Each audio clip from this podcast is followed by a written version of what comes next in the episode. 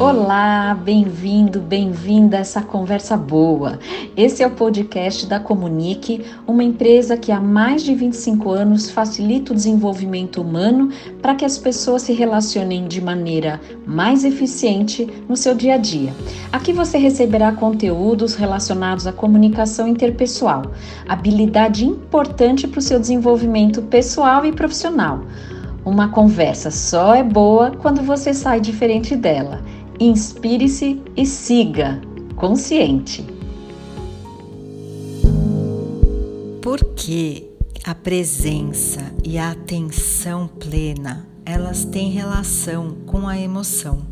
Quando nós somos tomados de maneira exacerbada pelas emoções, ocorre o que chama-se sequestro emocional. É um estágio avançado de total falta de controle e de consciência.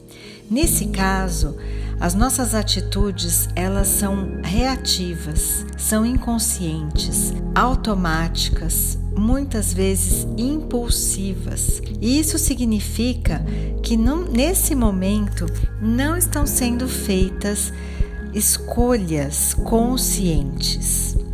Bom, a excelente notícia é que, na medida em que nós conseguimos lidar melhor com as nossas emoções e com os nossos pensamentos, nós teremos sim mais presença, poderemos dominar e interromper esse circuito e lidar positivamente com uma situação. Existem algumas formas, e eu queria trazer aqui para a gente refletir, é, que a gente pode fazer para assumir mais o controle das nossas emoções em um relacionamento. Então, buscar essa consciência e fazer as melhores escolhas.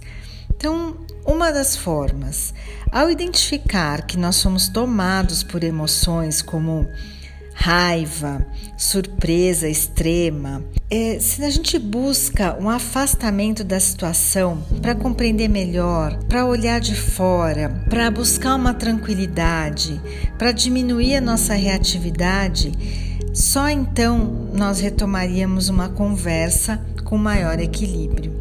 Então, esse afastamento, esse passo para trás, ele é muito colaborativo numa situação de reatividade.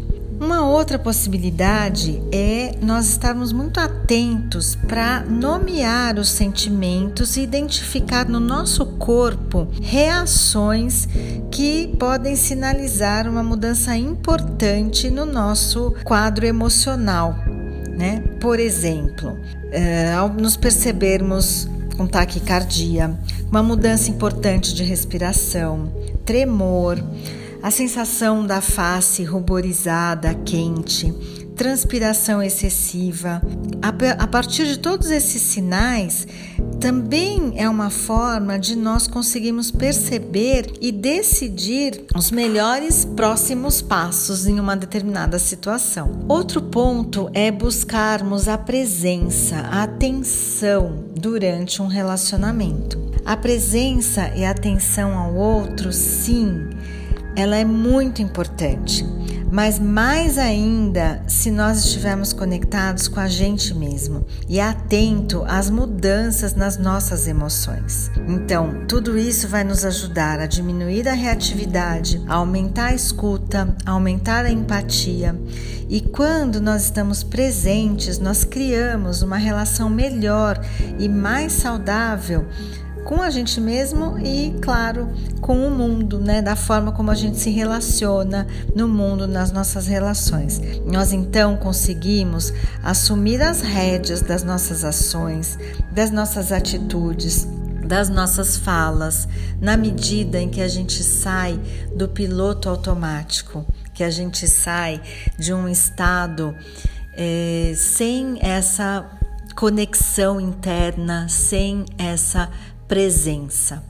Então, fica aí mais uma reflexão e espero que vocês consigam colocar no dia a dia alguma dessas ações. Você acaba de ouvir o Conversa Boa, um podcast produzido pela Comunique Comunicação Interpessoal.